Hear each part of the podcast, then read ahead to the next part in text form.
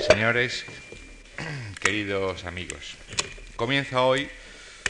uno de nuestros cursos universitarios sobre el tema, como ustedes saben, de Mozart y la masonería. Será impartido por los profesores Ferrer Benimeli, hoy martes y el próximo jueves, día 2, y por eh, Xavier Güell, el lunes 6 y el martes 7 de la próxima semana. Como habrán observado, hemos tenido que mover uno de los días habituales de nuestras conferencias porque el jueves de la próxima semana es fiesta en Madrid. Es eh, bien conocida la relación de los dos grandes clásicos vieneses, Haydn y Mozart, con la masonería. Incluso los más advertidos conocen eh, algunas de las consecuencias musicales de esta relación los oratorios de Haydn, la creación, las estaciones, la flauta mágica, el requiem en Mozart. Pero también hemos recibido todos, eh, y sobre todo en, España, una idea de la masonería, quizá excesivamente distorsionada, y que probablemente, eh, con toda seguridad, no es la correcta para entender bien la masonería en tiempos de Mozart y por supuesto tampoco la posterior. Condenados por la Iglesia desde la bula papal de 1738, los masones sostenían en la época de Mozart ideas lo suficientemente atractivas y solidarias como para convencer a gentes muy diversas y en países muy distintos, incluso de distinta religión. Muchas obras literarias y artísticas que nacieron bajo su influencia, son hoy eh, poco inteligibles sin tenerlas, sin tener estas ideas en cuenta. El mismo himno a la alegría de Schiller, hoy casi himno de la comunidad europea con la música de Beethoven, es sin duda una de estas obras. Hemos pedido a nuestro mejor experto en los temas de la masonería que nos ilustre sobre estas cuestiones, siempre al hilo de uno de los masones más ilustres, Mozart. José Antonio Ferrer Benimeli es profesor de Historia Contemporánea de la Universidad de Zaragoza y eh, de 42 libros publicados, 30, así como unos 200 trabajos en revistas especializadas, 30 libros, digo, han sido dedicados a estudiar materias relacionadas con la masonería entre los libros y citando solo algunos de los últimos, yo destacaría la masonería española en el siglo XVIII, masonería, iglesia e ilustración, masonería española contemporánea, masonería en los episodios nacionales de Galdós, la masonería en España de sus orígenes a hoy, es un libro del año pasado, los archivos secretos vaticanos y la masonería, etcétera, etcétera. Pienso, pensamos en esta casa, que nadie tan cualificado pues para trazar el contexto que hizo posible el nacimiento de las obras mozartianas que tanto nos admiran y deseo agradecerle en nombre de esta fundación su colaboración en nuestras actividades culturales, así como a todos ustedes su presencia hoy en esta sala. Muchas gracias.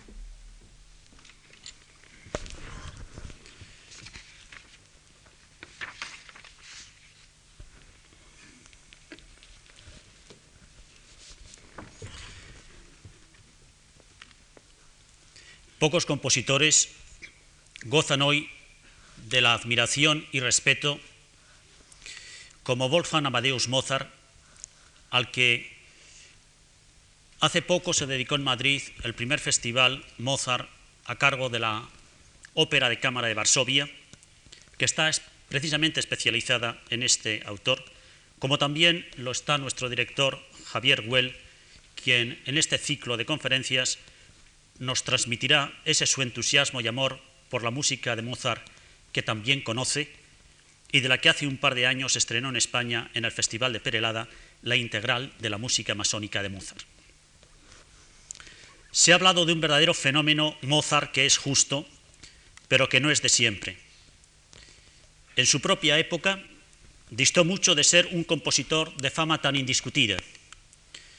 El éxito le sonrió como niño prodigio pero su carrera de adulto, si se puede hablar así de alguien que murió a los 35 años,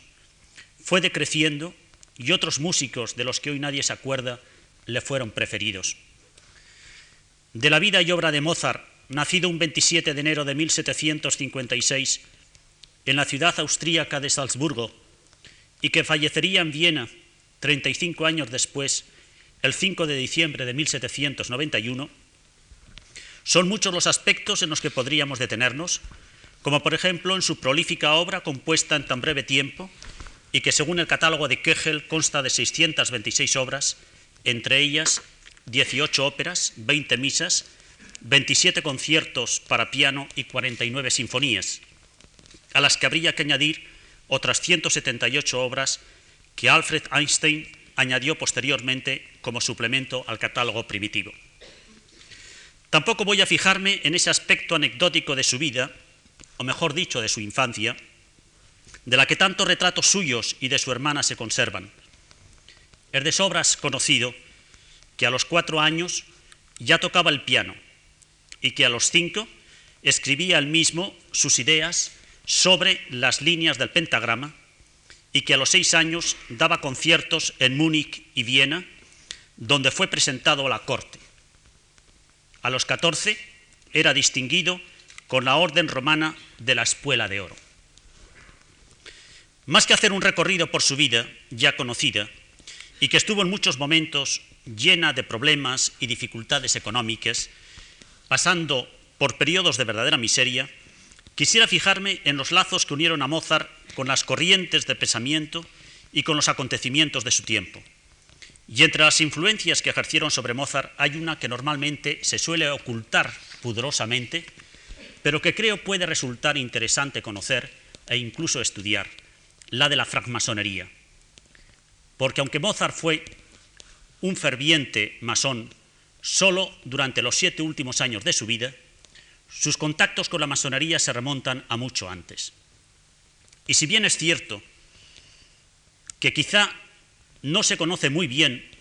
lo que la masonería representó para Mozart y el papel que jugó en su creación, pues toda su correspondencia masónica fue destruida por su propia mujer Constanza tras su muerte, sin embargo, creo que sí disponemos de suficientes datos para intentarlo. Otto Jan, en los tres volúmenes de su Life of Mozart, publicada en Londres en 1880, fue el primer biógrafo de Mozart que insistió sobre esta particularidad de su vida, tan interesante como poco conocida. Claro está que este mismo silencio se daba y se sigue dando con otros músicos célebres de su época e incluso posteriores que también fueron masones, como Haydn, quien fue iniciado en la masonería el 11 de febrero de 1785 en la logia de Viena Survaren Eintracht, la verdadera concordia, y que escribió nada menos que seis sinfonías para la logia Olympique de la Parfaite Estime, o Luigi Cherubini, quien figura con el grado de maestro en el cuadro de 1784 de la logia parisina Saint-Jean de la Palestine, o Franz Liszt, iniciado como aprendiz en la logia sur Einigkeit, la Concordia de Frankfurt, en 1841. También fue masón Jan Sibelius, quien fue miembro de la logia Suomi de la ciudad finlandesa de Hervenpé desde 1922 hasta su muerte en 1957. A estos y otros muchos menos conocidos, habría que añadir tantos otros tenidos como masones y que en algunos casos compusieron música masónica, pero de los que no se tiene absoluta certeza de su pertenencia, como el segundo hijo de Juan Sebastián Bach, Carl Philipp Emmanuel Bach, quien compuso música masónica, según recoge Paul Nettel en su Musik und Freimaurerei. Beethoven, probablemente iniciado en una logia de Bonn, y cuya novena sinfonía está plenamente inspirada en los ideales de la masonería. Berlioz, miembro de una organización paramasónica. Mendelssohn, quien para algunos autores no hay duda de su pertenencia a la masonería. Puccini, Salieri, que también compuso música masónica. Wagner, quien utiliza mucho el simbolismo Rosacruz, o más recientemente el trompetista y director de orquesta Louis Armstrong. Este querer ignorar e incluso ocultar la pertenencia a la masonería de, de ciertos hombres ilustres, como si esto fuera una lacra, y como todavía ocurre, por ejemplo, hoy, en un caso tan próximo a nosotros como el Nobel Santiago Ramón y Cajal, iniciado en la masonería en Zaragoza, en la Logia Caballeros de la Noche número 68 en el año 1877, y que adoptó el nombre simbólico de Averroes, ha sido quizá fruto o resultado del concepto excesivamente negativo que de una asociación que en su versión del siglo XVIII fue algo bastante diferente a la imagen decimonónica o de la primera mitad del siglo XX, que algunos historiadores, políticos y eclesiásticos nos han querido dar. La historia de la masonería moderna se inicia con la fundación de la Gran Logia de Londres el 24 de junio de 1717, fiesta de San Juan Bautista, o si se prefiere, del solsticio del verano, cuando se unieron cuatro logias que ya existían en Londres. Entonces se dio el paso de la masonería medieval de los constructores de catedrales, masonería operativa, a la masonería moderna o especulativa, verificándose un cambio en la orientación de la hermandad masónica, pues aunque se conservó escrupulosamente el espíritu de la antigua cofradía, con sus principios y usos tradicionales, se abandonó el arte de la construcción a los trabajadores de oficio, si bien se mantuvieron los términos técnicos y los signos usuales que simbolizaban la arquitectura de los templos, aunque a tales expresiones se les dio un sentido simbólico. A partir de entonces, ya no será la catedral un templo de piedra a construir, sino que el edificio que habrá de levantarse en honor y gloria del gran arquitecto del universo será la catedral del universo, es decir, la misma humanidad. El trabajo sobre la piedra bruta destinada a convertirse en cúbica, es decir, apta a las exigencias constructivas, será el hombre, quien habrá de irse puliendo en contacto con sus semejantes. Por eso, cada útil o herramienta de los picapedreros, la escuadra, el compás, el mallete, la plomada, etc., recibirá un sentido simbólico. El denominador común de la masonería del siglo XVIII, en países tan dispares como Austria, Hungría, Italia, Prusia, Portugal, Suiza, Francia, Holanda, Bélgica e Inglaterra, es el de una asociación admiradora de la armonía de la naturaleza, obra del gran arquitecto del universo y propagadora de la amistad universal entre los hombres. Ideal vago y atrayente que llenaba a los espíritus prerománticos y que permitía a cada uno encontrar en las logias su bienestar gracias a la tolerancia de los demás. La masonería del siglo XVIII, la que vivió y conoció Mozart y su gran amigo Haydn, dejando de lado las desviaciones y errores propios de toda organización que adquiere una gran difusión, aparece como una reunión por encima de las divisiones políticas y religiosas del momento, de hombres que creían en Dios, que respetaban la moral natural y que querían conocerse, ayudarse y trabajar juntos a pesar de la diferencia de rango social y de la diversidad de sus creencias religiosas y de su filiación a confesiones o partidos más o menos opuestos. Además, el culto del secreto que procedía de la necesidad de conservar cuidadosamente las fórmulas arquitectónicas de la Edad Media, sus ceremonias complicadas, su gusto por lo simbólico y litúrgico, la dotaba de un incentivo místico que ejercía un poderoso atractivo en una era aún profundamente religiosa y que hizo que la afluencia de católicos y eclesiásticos fuera masiva en las logias, tanto más que en ellas se respetaba la religión y en igual medida la fidelidad a los principios monárquicos y a las autoridades constituidas. Así se explica que se constate no solo la existencia de logias integradas únicamente por sacerdotes y religiosos, sino la presencia de sacerdotes en la mayor parte de las logias europeas, en las que figuran obispos, abades, canónigos, teólogos y toda clase de sacerdotes y religiosos. Precisamente la primera logia de Viena, Sudentrei Kanonen, fue fundada en 1742 bajo el patrocinio del canónigo y más tarde obispo príncipe de Breslau, conde Safsgost. La masonería se puede considerar, pues, desde su nacimiento, como una escuela de formación humana, como una asociación cosmopolita de hombres diferentes por su cultura, religión, ideologías políticas y rangos sociales, pero que coincidían en el deseo común de perfeccionarse por medio de una simbología de naturaleza mística o racional, y de la ayuda a los demás a través de la filantropía y la educación. Las constituciones de Anderson pretenden comprometer al francmasón a la construcción de un templo de amor o fraternidad universal basado en la sabiduría, la fuerza y la belleza que constituyen los tres pilares o las tres luces de dicha organización. Sus adeptos se consideran hermanos. Podríamos hablar de toda una serie de personajes y filósofos del momento, tales como Lessing, Herder, Goethe, que tiene unos versos que dicen así, si quieres formar parte de la casa que construimos, es preciso piedra que aceptes que nosotros te tallemos. También tendríamos que hablar de Fichte, etc. En síntesis, la masonería que vivió y conoció Mozart, la masonería de la época de las luces o de la ilustración, viene a ser una escuela de formación humana basada en el simbolismo, la filantropía y la educación, y constituye una asociación cosmopolita que busca el bienestar y utilidad de la sociedad por encima de las diferencias de lenguas, cultura, religión, raza e ideología política. Por lo tanto, el francmasón de la Ilustración estará marcado por una doble finalidad, el perfeccionamiento del hombre y la construcción de la humanidad, a través de una práctica de tolerancia religiosa, moral y política, y de una lucha contra todo tipo de fanatismo en el ejercicio de esa libertad. Doble objetivo que está íntimamente ligado, pues al desarrollarse el individuo, se desarrolla la humanidad a través de un mutuo perfeccionamiento y de una continua interacción educativa de la que en muchos casos no estaba ausente la música. Pues ya en las primitivas constituciones de Anderson de 1723 se recogen cuatro canciones masónicas, entre ellas la canción del venerable maestre, o la historia de la masonería, el canto del vigilante, la canción de los compañeros y finalmente la canción de recepción de aprendices. A partir de entonces, son muchos los libros del siglo XVIII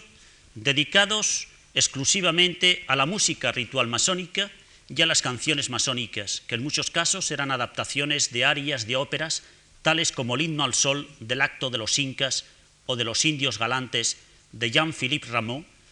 transformado por un masón anónimo en el canto para los hermanos recién iniciados, tema este del sol sobre el que volverá Mozart en más de una ocasión. Sin embargo, no eran tan frecuentes los cantos colectivos en los trabajos de las logias, propiamente dichos, utilizándose más bien en los llamados trabajos de mesa o banquetes rituales que de una forma tradicional se celebraban a la salida de cada tenida o reunión masónica. En las reuniones solemnes, en la logia, la interpretación musical se hacía generalmente de forma instrumental o a base de cantatas ejecutadas por profesionales. Para ello, en el siglo XVIII eran muchas las logias que disponían de lo que llamaban columna de armonía, integrada por los músicos masones de la logia, razón por la que los instrumentos utilizados estaban en función de sus componentes. Así, en la misma época, en que Mozart escribió música masónica para su logia de Viena, encontramos en París logias que disponían de 7, 10, 11 y hasta 15 y 16 instrumentos, entre los que predominaban los clarinetes, flautas, bajos, contrabajos, clarinetes afinados, encontrando en algunas logias, como en la Concordia establecida en la propia corte de Versalles, la trompeta y el timbal. Aunque el encuentro definitivo de Mozart con la masonería fue realmente tardío, al ingresar en ella en 1784, a la edad de 28 años, y fue a partir de entonces cuando escribió sus más célebres composiciones musicales masónicas, sin embargo, hay otras muchas obras de Mozart que, siendo de inspiración masónica, preceden a su propia iniciación, pues ya desde su infancia tuvo ocasión de frecuentar no pocos masones de la sociedad austríaca y de tomar contacto con textos literarios masónicos a los que por diversas razones puso música. Uno de estos fue Andifroide, a la alegría, un lied en fa mayor, que es el 53, publicado en el suplemento musical de un, de un diario vienés en agosto de 1768. Este lied para canto, con acompañamiento de clavecín, donde Mozart sigue las leyes del género, fue compuesto en Olmütz en diciembre de 1767 por un Mozart adolescente de apenas 12 años de edad y está dedicado a la hija del doctor Joseph Volz, médico masón que acababa de salvar a Mozart de la viruela. De esta forma, al componerlo satisfacía una deuda de gratitud. Pero en este caso lo que hay que subrayar es la elección del poema, pues ni un muchacho de 12 años, ni sin duda un hombre con una cabeza tan poco filosófica como la de su padre Leopoldo, podían tener la idea de elegir como tema de composición este texto de Utz celebrando la alegría, reina de los prudentes, en términos bastante misteriosos y que está tomado de una recopilación de poemas masónicos. Se puede suponer que fue el mismo doctor Volz quien propuso el texto a Mozart, aunque algunos otros sugieren que fue el párroco de los Mozart, que en este caso sería también masón, quien le escogió el poema hipótesis que no está demasiado fuera de lugar si tenemos en cuenta que por aquellos años no pocos eclesiásticos frecuentaban las logias de Olmutz, empezando por el propio príncipe, obispo y cardenal conde Trausmanndorf, miembro en 1785 de la logia Sudenvereinigten Herzen, los Corazones Unidos, y su consejero y secretario Franz Joseph Kanzler, miembro a su vez de la logia Sudenwaren Vereinigten Freunden, los verdaderos amigos unidos. Así pues, si la música, en este caso, no tiene características masónicas particulares, el poema, sin embargo, sí que está indiscutiblemente inspirado en los sentimientos de esperanza metafísica corriente en las logias de la época. La procedencia y el significado masónico del poema no ofrecen ninguna duda, y el tema de la alegría es uno de los temas masónicos por excelencia. Recordemos que menos de 20 años más tarde, Schiller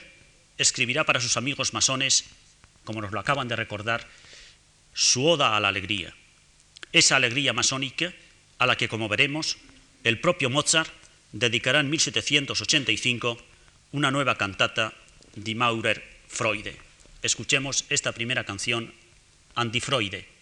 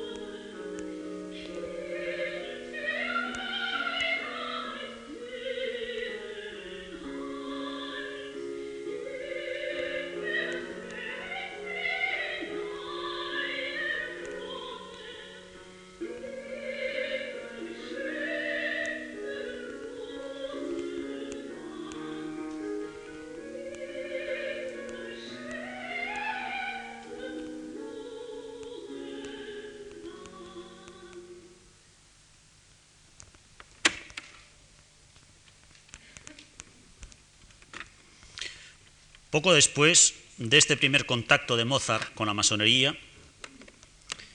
a la edad de 12 años, y ante la petición de otro masón, y también médico, el doctor Franz Anton Mesmer, el teórico del magnetismo animal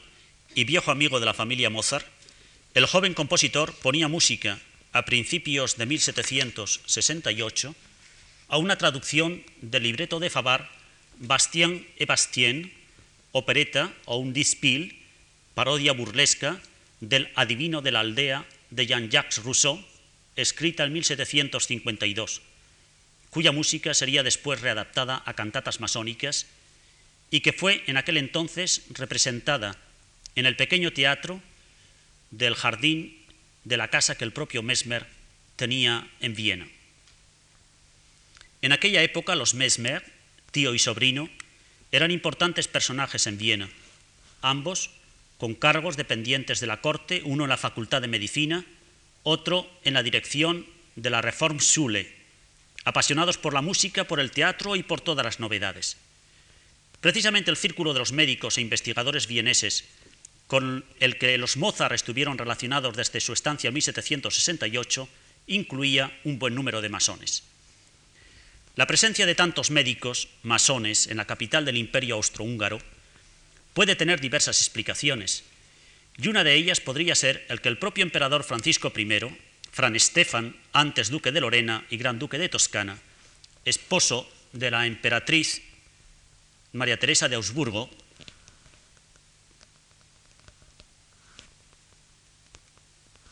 La siguiente, por favor. La siguiente, por favor. Exacto.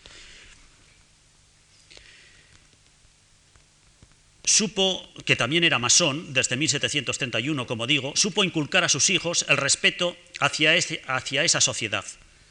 Pero no olvidemos que de su unión con María Teresa tuvo 11 hijos que necesitaron de amplios y constantes servicios médicos.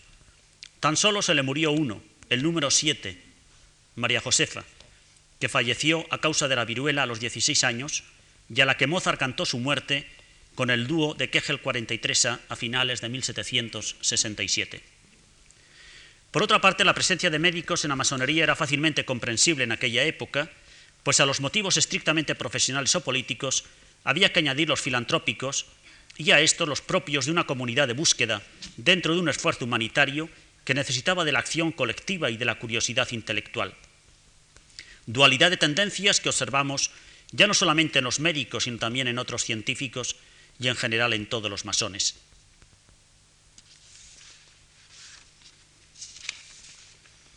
A los 16 años, en 1772, cuando estaba en Salzburgo al servicio del conde arzobispo Jerónimus Coloredo,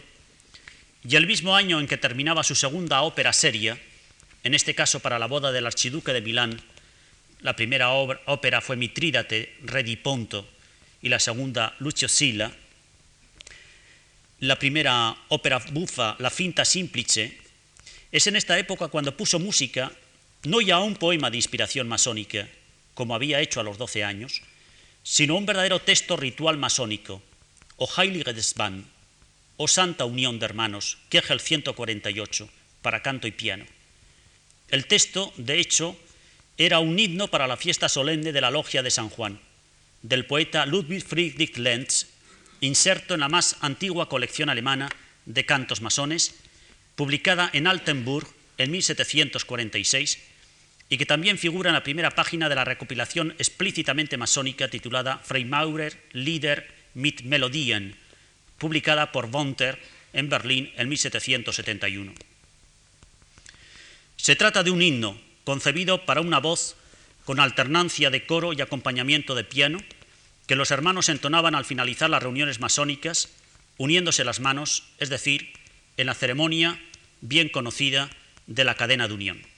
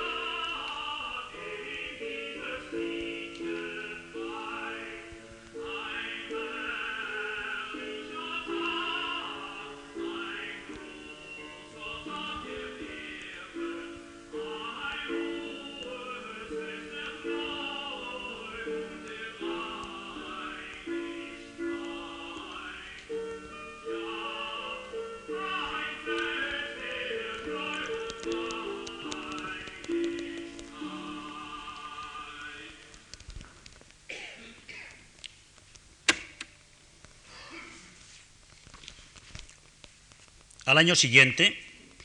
en 1773, Mozart vuelve nuevamente a escoger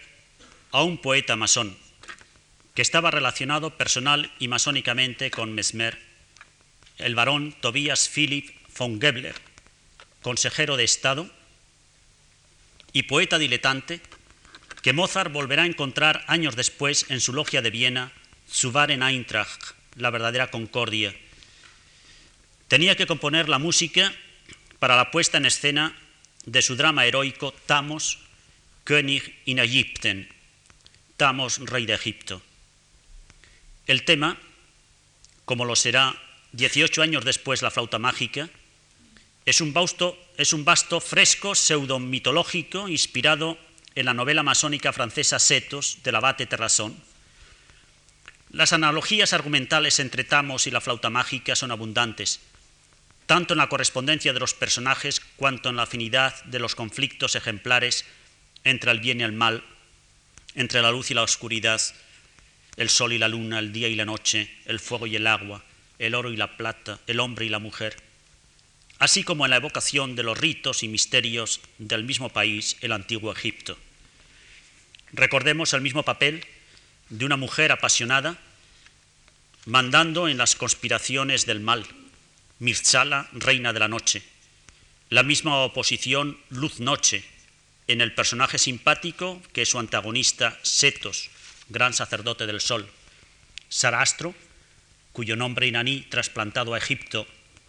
recuerda la religión del sol instaurada por Zaratustra, la misma historia de una hija arrebatada a sus padres, educada en el culto a la luz por un supuesto raptor, Saís Pamina, la misma boda final de esta princesa con un joven príncipe iniciado y educado por los sacerdotes del sol y que promete convertirse en un notable déspota ilustrado, Tamos Tamino, alusión en uno de los coros de Tamos al sonido mágico de la flauta, Santer Flöten Sauberplant, y podríamos continuar ahondando más en los detalles. Así pues, parece ser que el drama heroico de Gebler no dejó indiferente a Mozart en 1773, ya que seis años después volvería sobre él, y se puede decir que fue el germen de la obra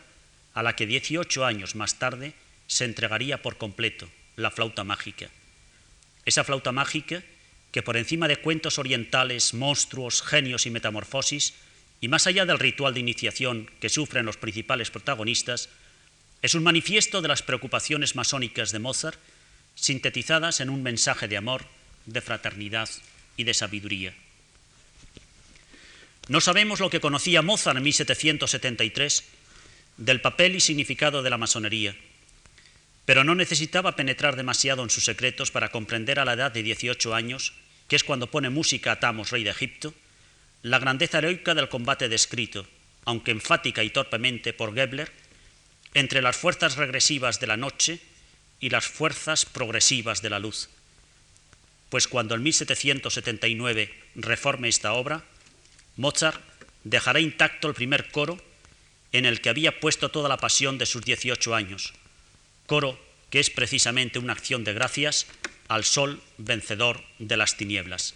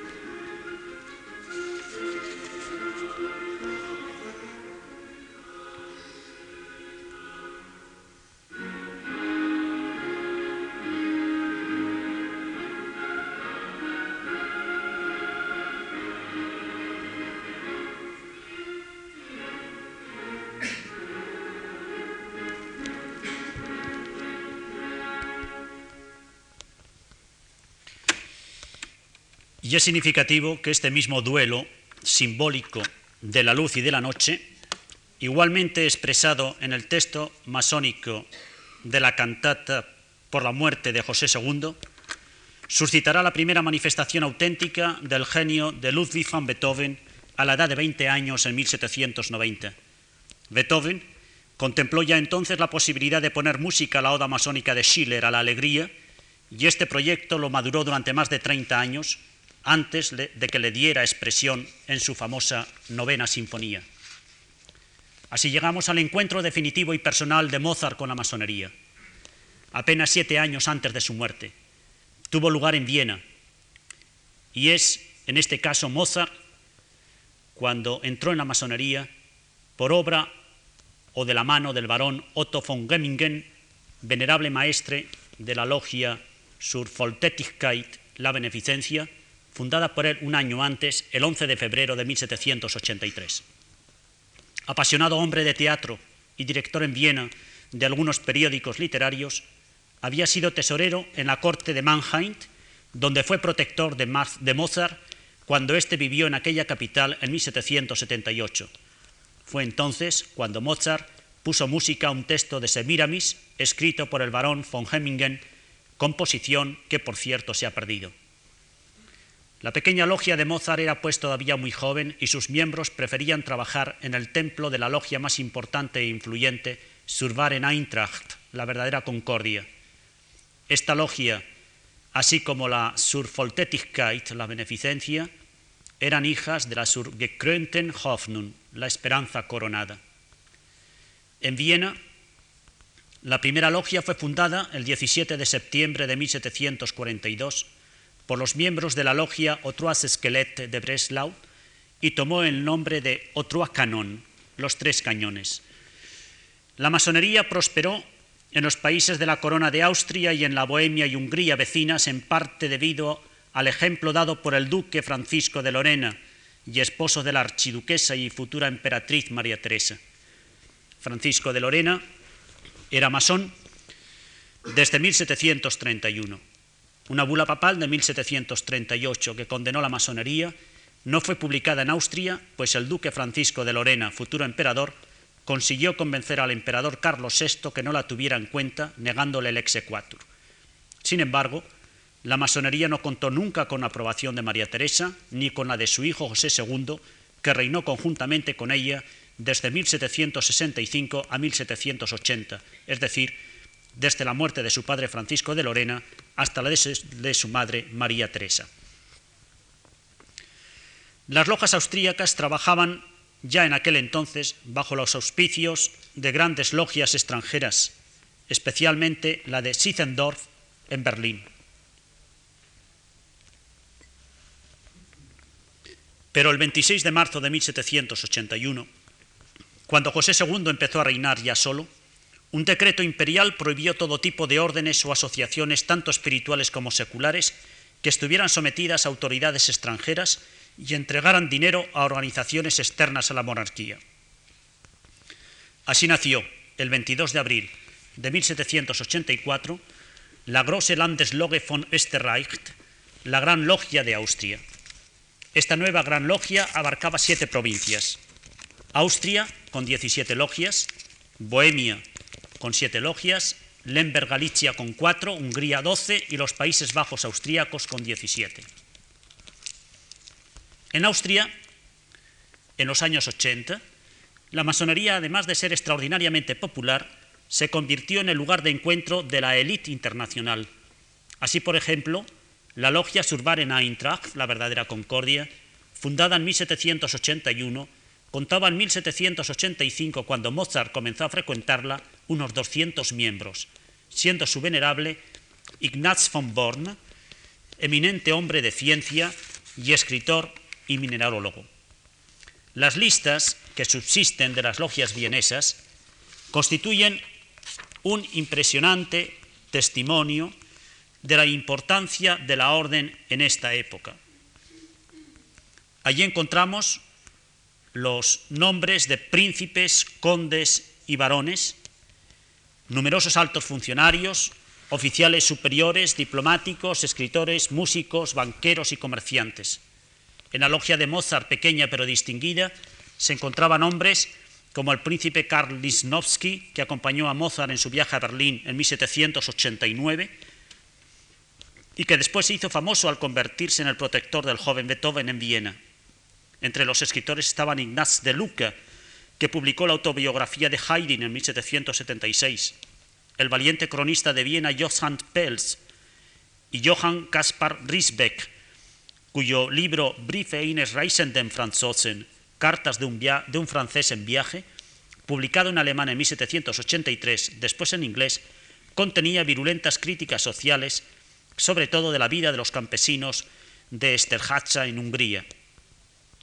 Ningún historiador vulgar hubiera podido escribir que la mayor prueba de la desgracia de un país es la oposición entre la gran riqueza y la extrema miseria.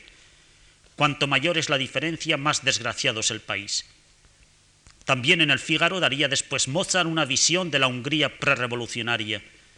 donde las gentes vivían como animales en grutas subterráneas o como los mogoles bajo tiendas,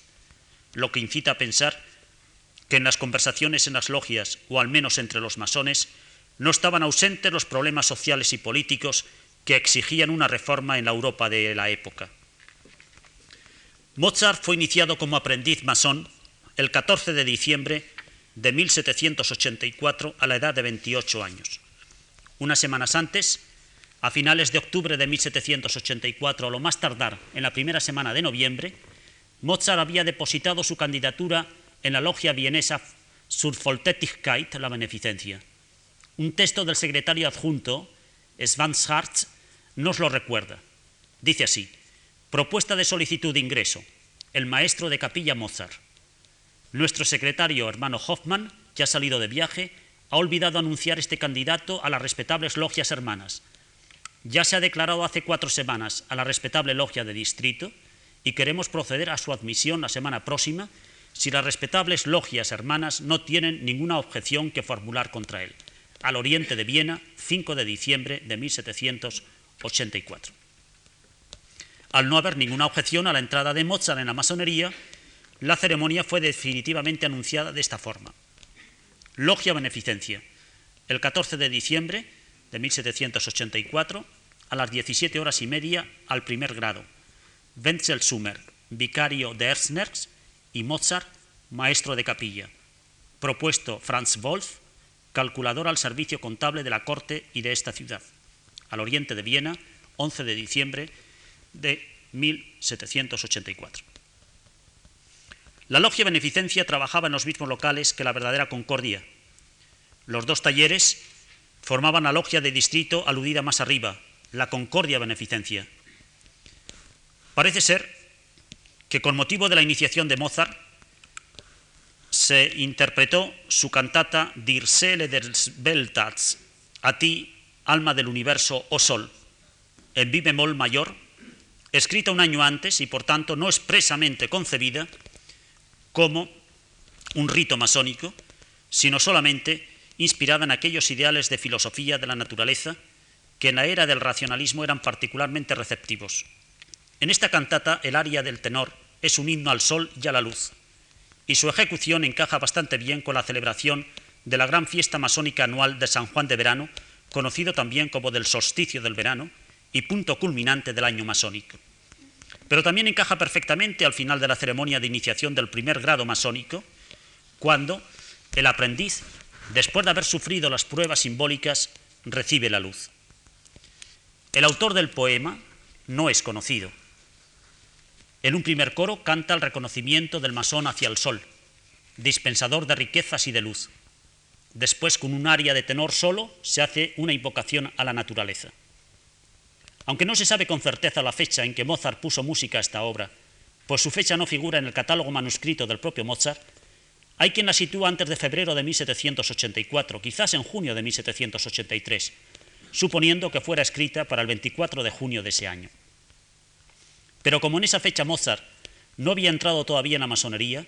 hay que suponer que le fue solicitada por alguno de sus amigos antes de su entrada en la orden, tal vez por el propio Otto von Hemmingen, quien acababa de fundar ese mismo año de 1783 su logia de Viena La Beneficencia, la misma en la que un año más tarde ingresaría Mozart. Lo que sí es cierto, según se lee en una carta de su mujer Constanza, fechada el 27 de febrero de 1800 al editor André, que la obra fue ejecutada en la logia en vida de Mozart, lo que para algunos parece implicar la asistencia de Mozart e incluso su iniciación. Sea de ello lo que fuere, el caso es que la obra se impone por el sentimiento de cálida alegría que la anima en presencia del esplendor del universo, cuya alma es el sol. A la majestad viril del alegro inicial responde la tierna acción de gracias del solista en el andante en si bemol. Verdaderamente estamos ante el cántico al sol del hermano Mozart. El espíritu no es franciscano, sino más bien panteísta. El único Dios que exalta el texto es el sol, con todo el vibrante optimismo del Aufklärung. Oh poderoso, sin ti no viviríamos. Te agradecemos que la generosa naturaleza dispense cada uno de sus tesoros y prodigue cada uno de sus encantos, que cada placer se despierte, que todo retoce y se alegre en los campos desbordantes de bendiciones. Es en toda la obra de Mozart el único momento en el que se expresa un estado de ánimo que después de Beethoven hay que llamar pastoral, y que recuerda tanto los éxtasis de Rousseau en el lago de Ville y en sus gritos desvariados, oh gran ser, como los pasajes de la flauta mágica cuando Sarastro y sus sacerdotes exaltan al sol vencedor de la noche. Lo único asombroso es que la dualidad luz-tinieblas no sea evocada aquí, donde el tema parece que lo requería, cosa que no sucederá, por ejemplo, en las cantatas de Maurer Freude, La alegría masónica, y en el elogio de la amistad. Vamos a escuchar de la cantata a ti, alma del universo o sol, el coro de apertura, la más bella página coral de este conjunto y el primer aria del tenor. Obsérvese el papel dulcificador que juega la flauta en el tono resuelto de esta glorificación del sol.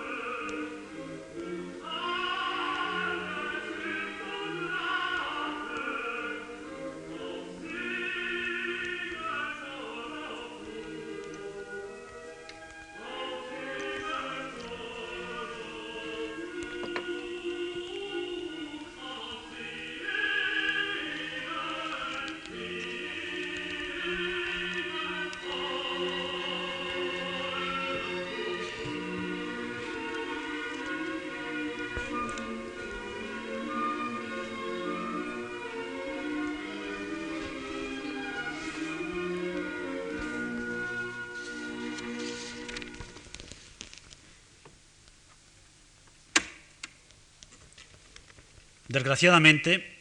los protocolos de la logia beneficencia no se han conservado y es únicamente a través de su correspondencia con la verdadera concordia como tenemos información de su historia y de sus miembros.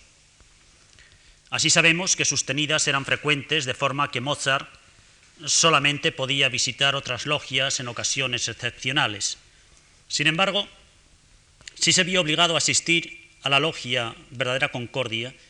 especialmente para sus propios aumentos de salario o paso de un grado a otro, al ser su logia beneficencia demasiado pequeña para proceder con regularidad. Esta es la razón por la que Mozart fue elevado al segundo grado, el de compañero, el 7 de enero de 1785, pero en otra logia, la más importante de las ocho existentes entonces en Viena, Survaren Eintracht, a la verdadera Concordia, que entonces contaba con cerca de 200 miembros. Su fundador, en 1781, como ya hemos visto, había sido el varón Ignaz von Born, geólogo y hombre de ciencias especializado en la mineralogía, que había dado vida a una importante revista masónica y que era considerado un experto en los misterios del antiguo Egipto. Será en él en quien Schikaneder y Mozart se inspiraron para trazar la figura del gran sacerdote Sarastro en la flauta mágica. El protocolo de la logia refleja escuetamente el acto. Viena, 7 de enero de 1785. La logia de la verdadera concordia ha sido abierta en presencia de los hermanos cuya firma autógrafa se encuentra en el protocolo de presencia. Después de la apertura de la logia de compañeros y maestros, los hermanos Vincent, marqués de Canaris hijo de José, de 34 años de edad, nacido en Como, en Lombardía austríaca, capitán del Regimiento de Infantería Imperial y Real de Bélgica, a petición de la respetable logia del Sol Levante de Brünn, y Wolfgang Mozart, a petición de la respetable logia La Beneficencia, han sido promovidos al segundo grado con las ceremonias habituales.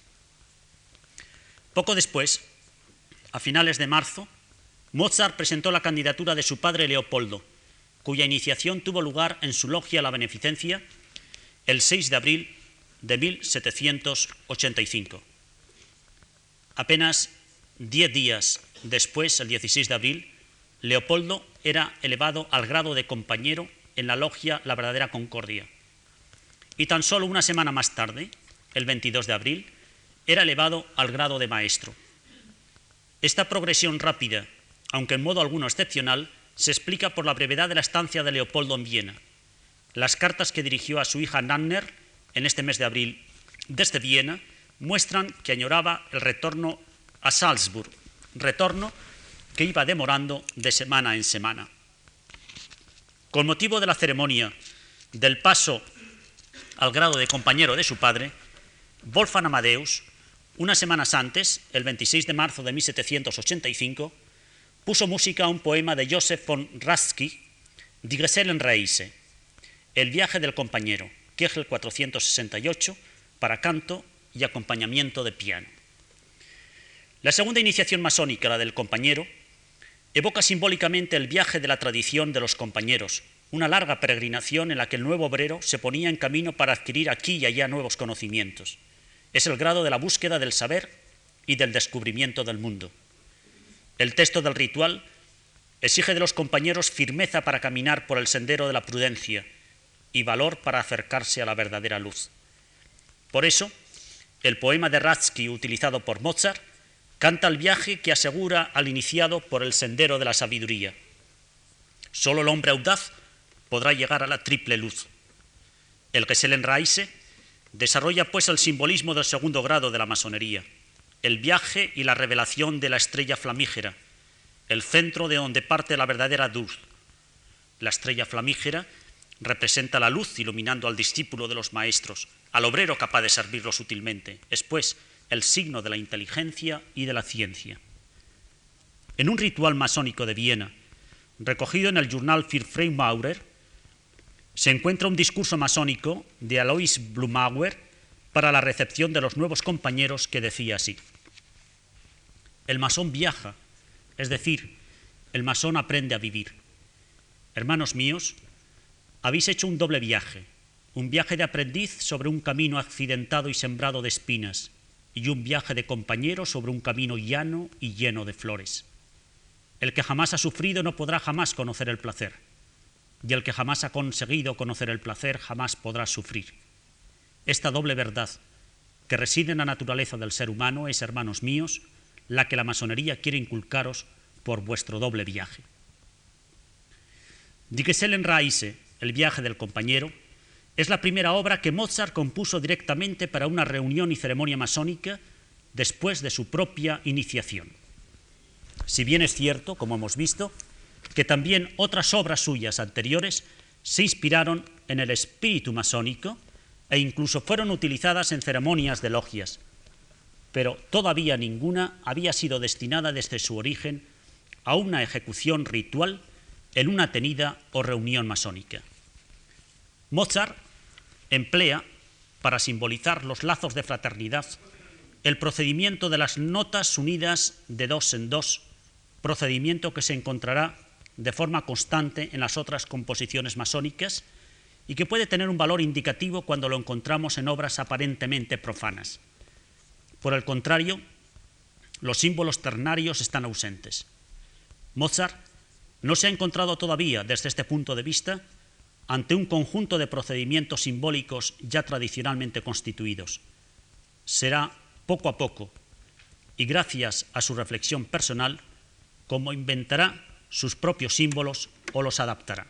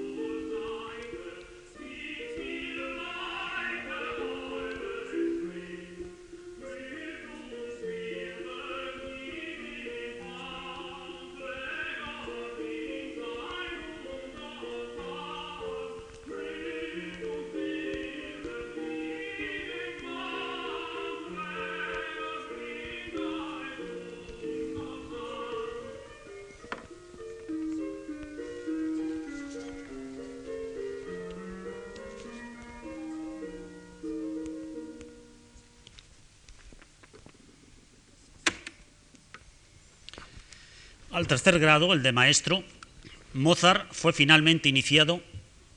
el 22 de abril de 1785, juntamente con su padre Leopold, quien cuatro días más tarde emprendería el viaje de regreso a Salzburg y a quien ya no volvería a ver jamás. En esta ocasión, la ceremonia eh, tuvo lugar en una tercera logia, la Surgekrönten Hoffnung, a la esperanza coronada en la que en 1781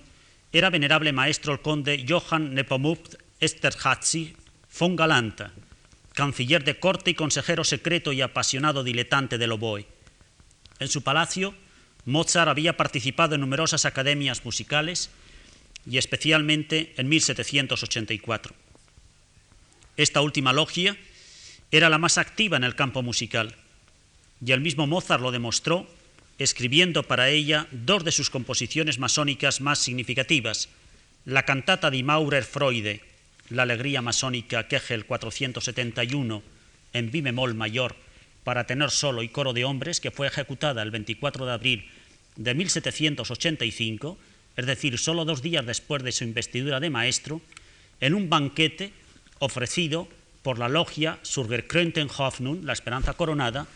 en honor precisamente de Ignaz von Born, venerable de la verdadera concordia. Y la otra composición es la Maurerische Trauermusik, la música fúnebre masónica, Kegel 477,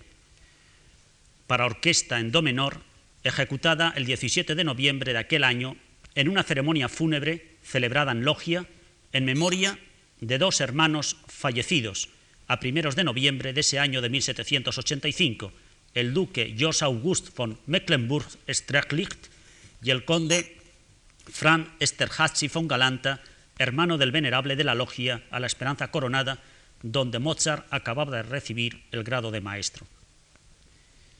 El que los masones vieneses ofrecieran un banquete en honor de Ignaz von Born, venerable de la verdadera concordia, tiene su explicación, pues diez días antes, el 14 de abril de 1785, el emperador ordenó la utilización de sus estados del método de amalgamación de los metales descubiertos por Ignaz von Born. Fue entonces cuando varias logias vienesas decidieron honrar a este hermano, cuyos trabajos eran reconocidos desde distancias tan altas, y Mozart escribió para esta ocasión su cantata Die Maurer Freude, terminada cuatro días antes del banquete, el 20 de abril de ese mismo año, siendo estrenada el 24, ciertamente en presencia todavía de Leopoldo, el padre de Wolfgang Amadeus.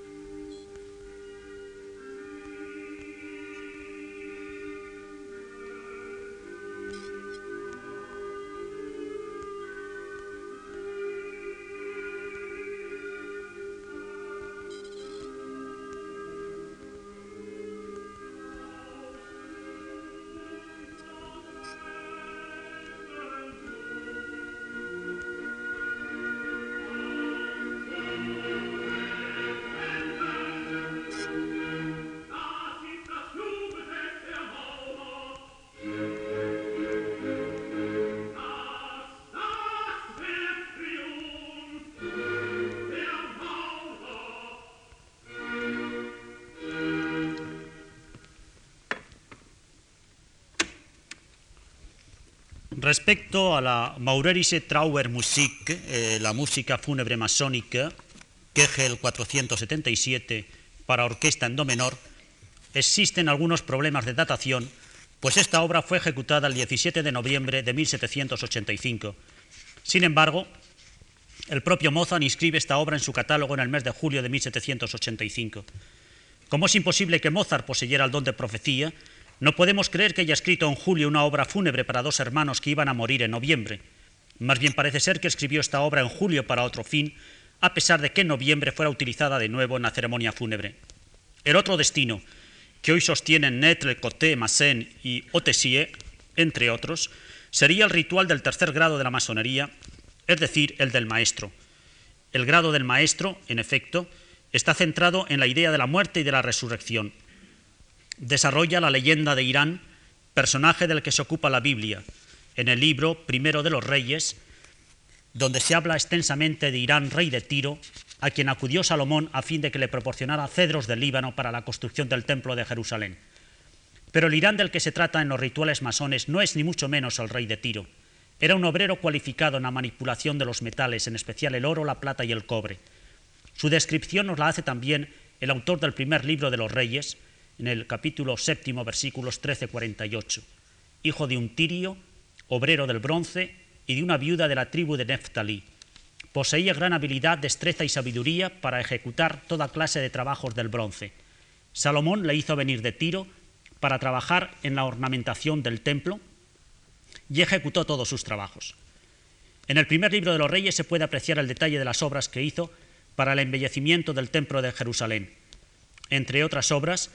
se mencionan en la Sagrada Escritura dos columnas de cobre que tenían cada una 18 codos de altura, rematadas por unos capiteles en forma de flores. Irán colocó las columnas delante del vestíbulo del santuario y a la de la derecha le puso el nombre de Yaquín y a la de la izquierda el de Boaz. En las logias masónicas figuran representaciones de las mismas e incluso en los mandiles masónicos. Según la leyenda, el arquitecto Irán tenía a sus órdenes numerosos obreros, que los distribuyó en tres clases, cada una de las cuales recibía el salario proporcionado al grado de habilidad que le distinguía. Estas tres clases eran las del aprendiz, compañero y maestro. Tenían cada una sus misterios especiales y se reconocían entre sí por medio de palabras, signos y gestos que le eran peculiares. El hecho de su asesinato, obra de tres discípulos, a quienes no quiso darles a conocer su secreto de maestro, sirvió a la masonería ritual y simbólica para alguna de sus ceremonias. Desesperados de haber cometido un crimen inútil, escondieron su cuerpo de noche lejos de la ciudad en un pequeño bosque y plantaron sobre su tumba una acacia. Los maestros constructores, después de manifestar su dolor, salieron en número de nueve en su búsqueda, divididos en grupos sucesivos de tres. Habiendo descubierto la acacia recién plantada, la arrancaron, abrieron la tumba y el maestro Irán entonces resucitó. Irán es considerado por algunos teólogos como la prefiguración de Cristo. Mozart ilustró esta leyenda solo pocos meses después de haber adquirido el grado de maestro, consiguiendo lo que algunos consideran como su obra maestra masónica, la célebre Maurerische Trauer Musik. El compañero que va a convertirse en maestro debe de reproducir simbólicamente en su iniciación la muerte y la resurrección espiritual de Irán, constructor del templo de Salomón, condenado a muerte por la ignorancia, el fanatismo y la ambición,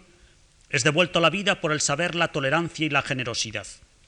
Al mismo tiempo, golpeado tres veces, muere para los aspectos material, psíquico y mental del hombre antiguo y renace una vida nueva, espiritualizada y divina.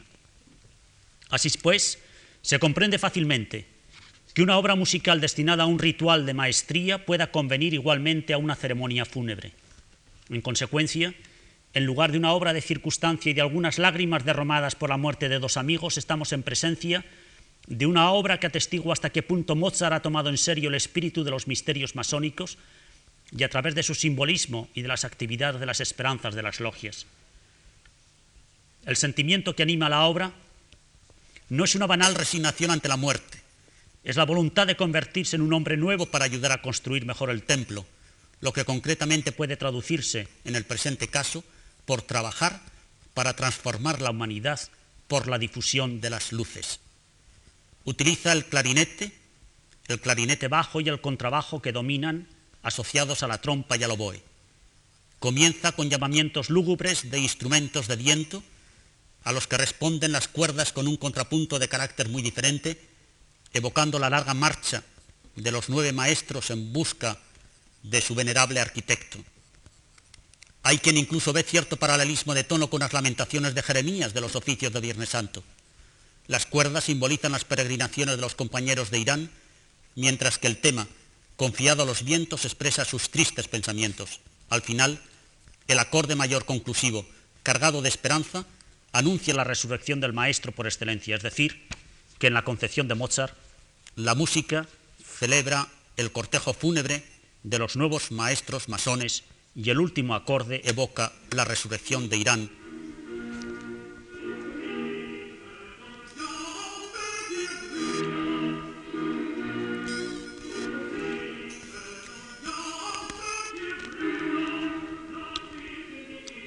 De la anterior, ¿eh? perdonen.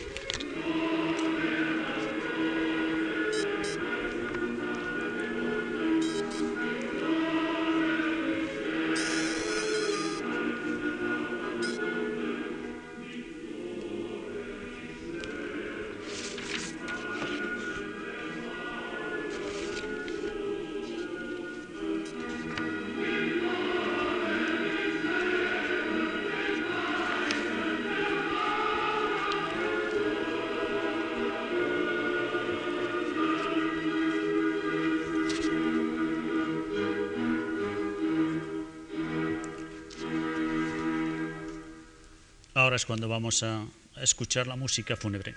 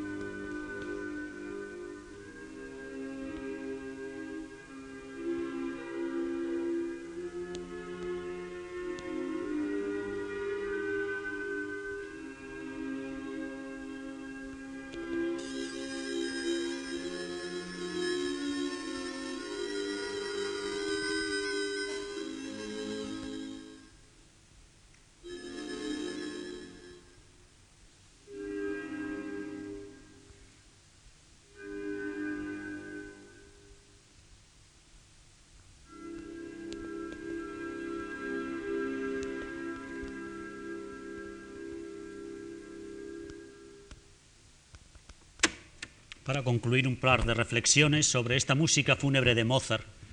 que al margen de su indudable simbolismo masónico, nos presenta a un Mozart impregnado ya de las teorías filosóficas masónicas de la muerte. La célebre carta, dirigida el 4 de abril de 1787 por Wolfgang a su padre en el hecho de muerte, alude clara e incontestablemente al pasaje simbólico de la muerte a la vida en el ritual masónico utilizado en el grado del maestro y en su conocida música fúnebre. Decía así, como la muerte es el verdadero destino final de nuestra vida, hace años que me he familiarizado de tal manera con esta verdadera y excelente amiga del hombre, que su imagen no solamente no tiene nada de espantoso para mí, sino que al contrario es totalmente apacible y reconfortante. Y doy gracias a Dios de haberme concedido esta dicha, de haberme ofrecido la ocasión, vos me comprendéis, de aprender a conocerla como la llave de nuestra verdadera felicidad. No me acuesto jamás sin pensar que quizás, a pesar de lo joven que soy, no veré el día siguiente. Y no hay nadie entre todos los que conozco que pueda decirme moroso o triste en la vida. De esta felicidad doy gracias todos los días a mi Creador y la deseo cordialmente a todos mis semejantes. El encuentro definitivo de Wolfgang Amadeus Mozart con la masonería,